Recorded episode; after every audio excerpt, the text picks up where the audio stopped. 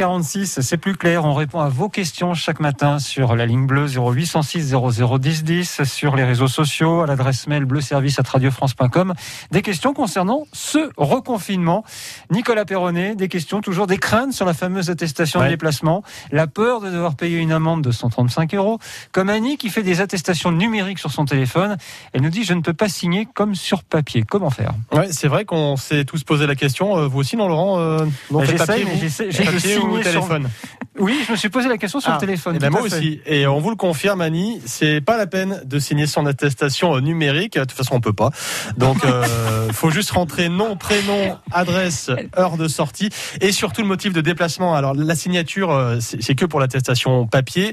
Et en cas de contrôle, euh, vous nous direz, ben, en cas de contrôle des forces de l'ordre avec attestation, c'est la carte d'identité. Avec attestation numérique, c'est la carte d'identité hein, qui fait en fait finalement office de, de signature. Donc, on le rappelle, c'est important quand on sort d'avoir toujours un, document euh, prouvant son identité, carte d'identité, passeport. Et, le permis de conduire, ça marche? Oui, permis de conduire aussi, euh, oui, ça marche, c'est bon, c'est considéré comme pièce d'identité. Euh, précision aussi, on, se pose parfois la question si on a des, des, des papiers d'identité pas forcément euh, à jour avec la bonne adresse. ça arrive hein, si, on, si on déménage. c'est pas un drame, le plus important, c'est l'identité de la personne. Voilà ce que dit la préfecture. Si vraiment vous tombez sur des gendarmes tatillons, vous pouvez toujours, si vous êtes en voiture par exemple, sortir la carte grise, puisque là, c'est une obligation L'adresse est forcément à jour, l'adresse du domicile, on n'a pas le choix. Alors justement, euh, un cas de changement d'adresse. Yves veut héberger pendant deux semaines son fils, sa belle-fille, les petits-enfants, car la famille vient de vendre son appartement.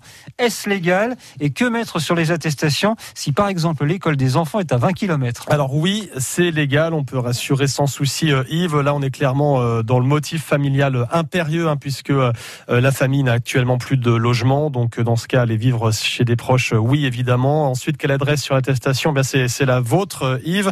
Euh, l'adresse donc des grands-parents, l'adresse du logement temporaire qui devient pour quelque temps la résidence principale.